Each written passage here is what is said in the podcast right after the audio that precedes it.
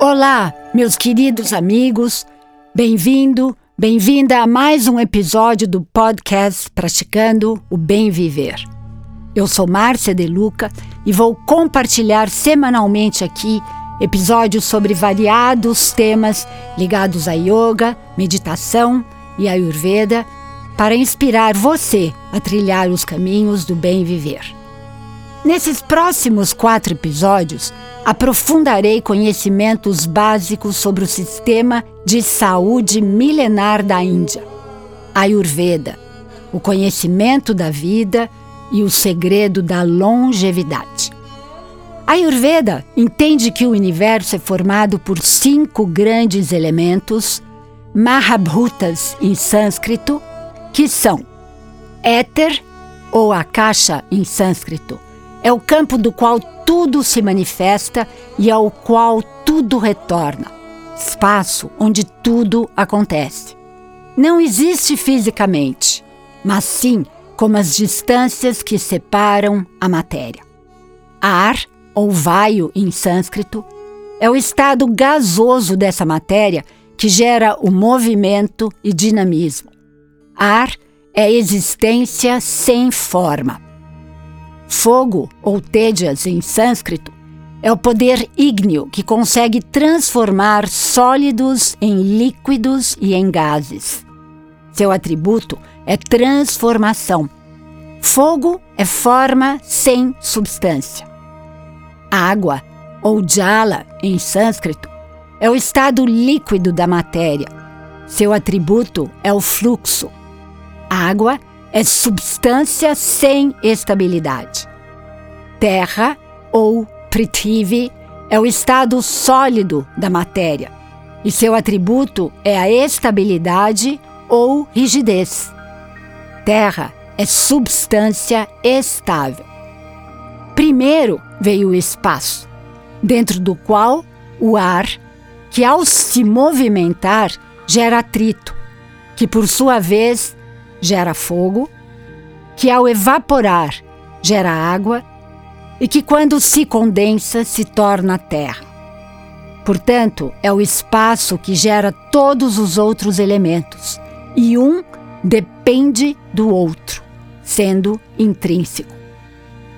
Portanto, o elemento terra contém em si água, fogo, ar e espaço. O elemento água contém em si fogo, ar e espaço. Fogo contém em si ar e espaço. Ar contém em si espaço. A Ayurveda nos ensina que o ser humano é um microcosmo do macrocosmo, ou seja, uma parte do todo que contém o todo. Isso quer dizer que o ser humano também é formado pelos mesmos cinco grandes elementos que formam o universo. O espaço na natureza é representado pela imensidão do universo. No ser humano, são os espaços internos que existem entre órgãos e células do nosso corpo. O ar no universo é o que preenche esses espaços e dentro de nós o ar que inspiramos e expiramos através de nossa respiração. O fogo no universo é representado pelo Sol, que esquenta o planeta permitindo vida. E em nós é representado pelo Sol interior, localizado no nosso plexo solar, que é o nosso poder de digestão e metabolismo.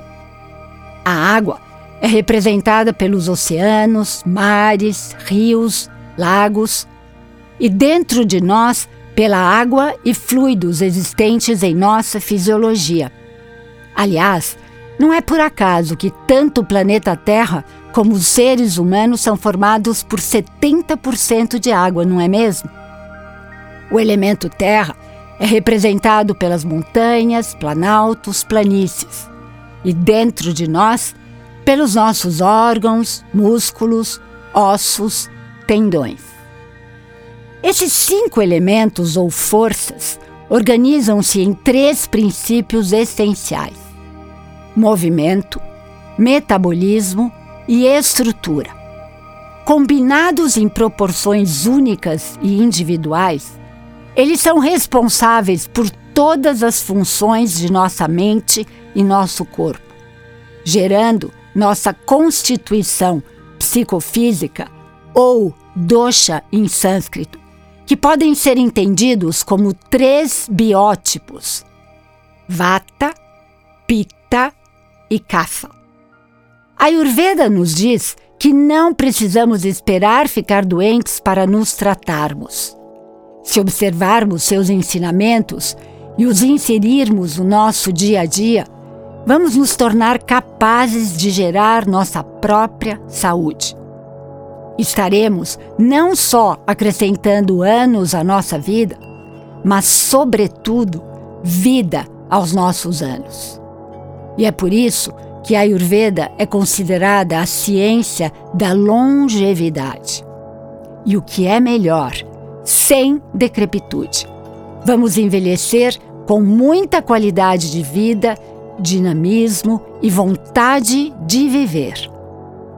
A partir do momento que você souber identificar o seu dosha principal, você poderá então inserir em sua vida hábitos saudáveis que vão fazer a diferença para o seu bem viver. Mas aqui voltamos à famosa tríade: intenção, disciplina e tempo. É preciso nos dedicarmos à formação desses novos hábitos, repetindo-os incessantemente. E sabe por quê? Simplesmente porque nos tornamos aquilo que praticamos. O movimento da neurolinguística diz que é preciso 21 dias para se formar um hábito. Já pesquisas científicas nos dizem que precisamos de 120 dias para formar um novo hábito.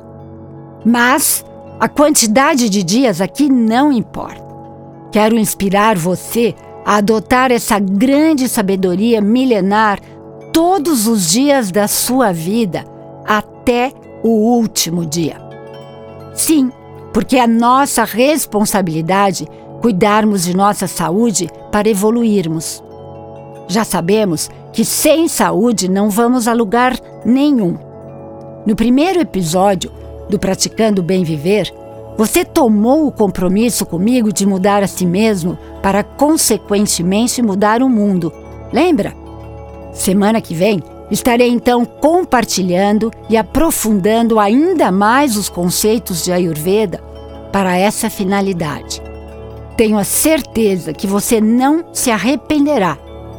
E com mais saúde, vamos viver a vida em lila, que em sânscrito quer dizer brincadeira cósmica e divina com muita responsabilidade sobre nossos atos, mas também com muita leveza.